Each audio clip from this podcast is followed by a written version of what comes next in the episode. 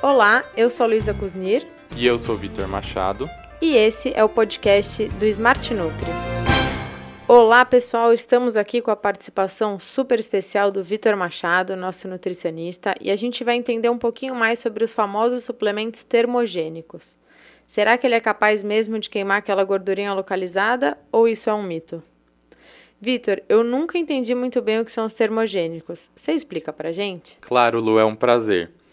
Os alimentos e suplementos termogênicos são aqueles que aumentam a temperatura corporal, que é um processo conhecido como termogênese. Acontece o seguinte: os termogênicos eles aumentam a atividade do nosso sistema nervoso, levando o corpo a gastar o excesso de energia em forma de calor, tão simples quanto. Não quero ver ninguém mantendo a febre por causa disso, hein?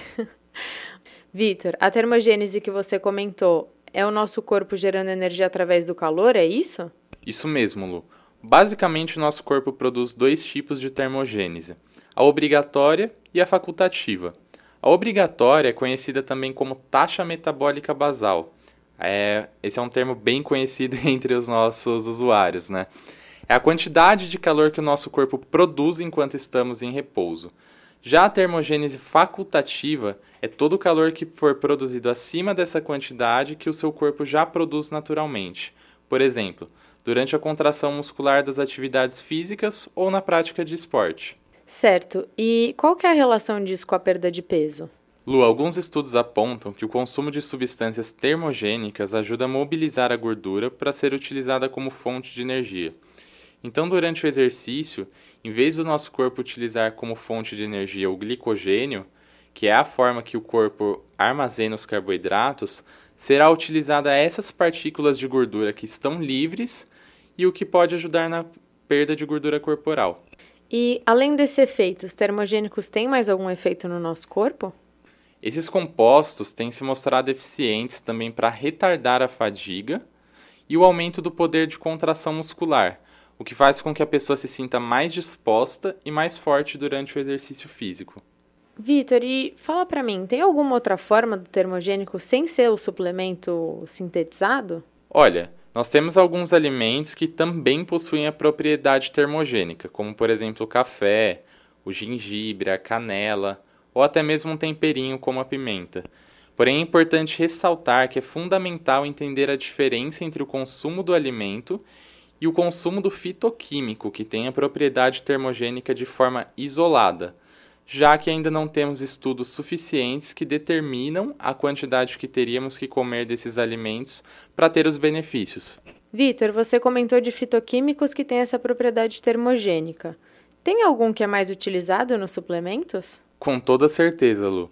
A mais famosa e mais utilizada é a cafeína. Ela está presente na maior parte dos suplementos, além do café, chá verde, canela, guaraná e por aí vai. Outro tipo bem comum no mercado são os suplementos à base de triglicerídeos de cadeia média, o TCM, sabe?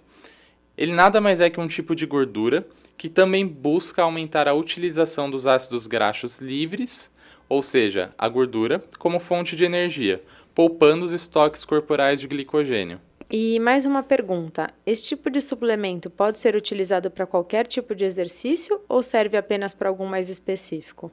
Qualquer tipo de exercício físico, e o ideal é ele ser consumido como pré-treino.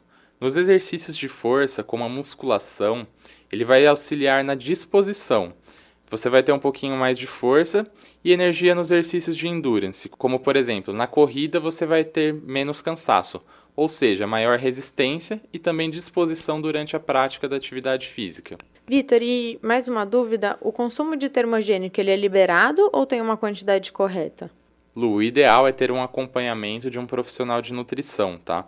Realizar os exercícios físicos de forma regular, pois o uso inadequado pode causar efeitos colaterais, que nem a insônia, inquietude, ansiedade, desconforto gastrointestinal, entre outros. Muito bom, Vitor. É sempre importante a gente reforçar aqui a importância de um profissional avaliando cada indivíduo, né? E por fim, é, como a gente tem aqui os nossos usuários divididos em alguns objetivos, o termogênico ele faz mais sentido para quem quer emagrecer ou ele faz mais sentido para quem quer ganhar massa? Lu, o termogênico ele acaba fazendo mais sentido para quem quer perder gordura, tá?